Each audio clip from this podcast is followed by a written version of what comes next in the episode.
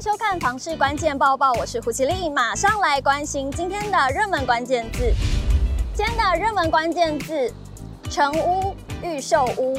不知道大家最近有没有去看房子？其实我上周六才到台北市的某一区去看了一间预售屋，它是位在一个重化区。说实在的，它的环境好啊，地点好，交通好，还有我们看了它那个房子外观的模型呢，也很漂亮。而且他们说呢，大概两年半就会盖好。唯一让我觉得不好的，大概就是它的价格了。它的每平单价呢都是三位数，而且他们强调我就是不二价的，就不知道说是不是现在台北市的预售屋价都这么的不菲呢？其实呢，成屋、预售屋在价格上，他们的市场是有价差存在的。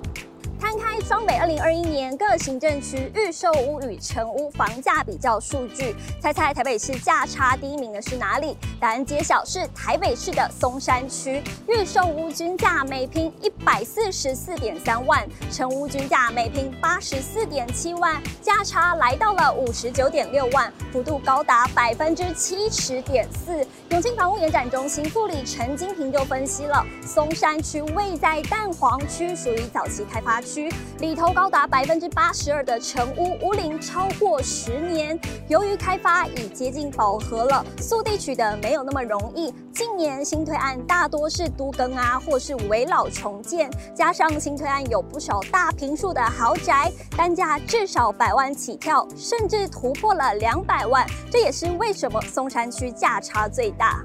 再来看看台北市第二、第三名的区域，分别是中正区价差幅度百分之四十四点七，北投区百分之三十七点九，台北市有七区价差超过三成。至于新北市的前三名，分别是新店百分之四十三点三，泰山百分之三十五点六，泸州百分之二十六点五。不过呢，也不是所有地方的价差都这么大了。像是我们以台北市来说，价差最小的就是豪宅林立、百货公司一级战区的信义区，它每平的价差只有十一点六万。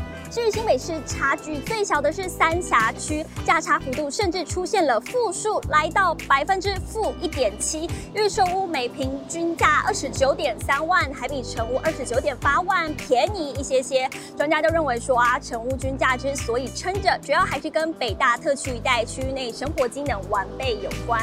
那其实呢，预售屋跟成屋就各有优点啦，两者的抉择过去也都是网络上热门的讨论话题哦。就网友分析啊，比如说。在存款足够的情况下，还是会买成屋，毕竟看得到屋况，心里也比较踏实。不过，我们如果反过来说，对于手上现金部位没有那么充足的人来说，预售屋也不失为一个好的选择。况且还能住进全新的房子里。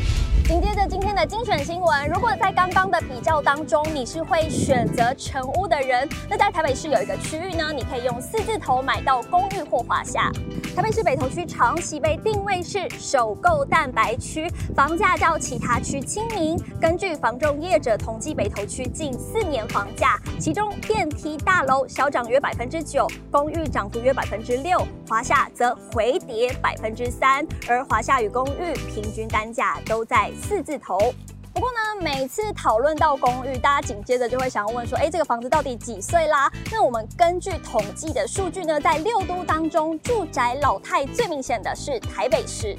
根据内政部房屋税籍统计资料，台北市平均屋龄高达三十六点二年，竟然有百分之七十一点二的住宅屋龄超过三十年，而平均屋龄最年轻的地区桃园市二十六点六年，全桃园市仅百分之三十四点四的住宅年龄超过三十年，一比较就形成了强烈的对比。针对台北市，专家陈秉成就点出了像是新北投站的周边、士林区的社子、文山区、万华区。的龙山寺、大同区都有不少老屋太多的区块，他认为呢，不见得会因为台北市的门牌而吃香。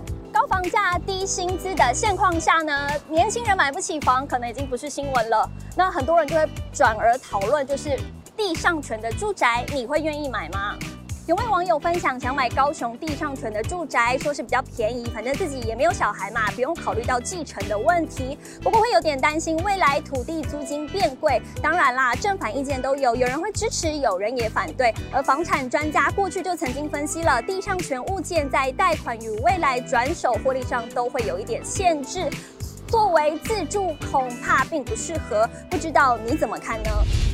最后是买房卖房，我想问有一名网友，他抛出了一个预售屋的格局，他想问说呢，请问红色圈起来的那间房格局有什么要注意的呢？说是他还在考虑要不要买。那底下的网友就热心分析了，有人就说呢，主卧面西。大晒无处逃，那么搞得这句话听起来好像就很热。那至于开门建造的部分呢，他认为装和平就好了，不会是问题。另外呢，也有人点出客厅没有采光，也担心一煮饭整个客厅都是油烟味。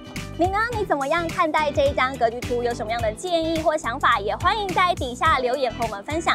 最后，如果你喜欢今天的内容，也不要忘记按赞、订阅加开启小铃铛，也不要忘记点开底下的资讯栏，有更详细的报道，我们下次见，拜拜。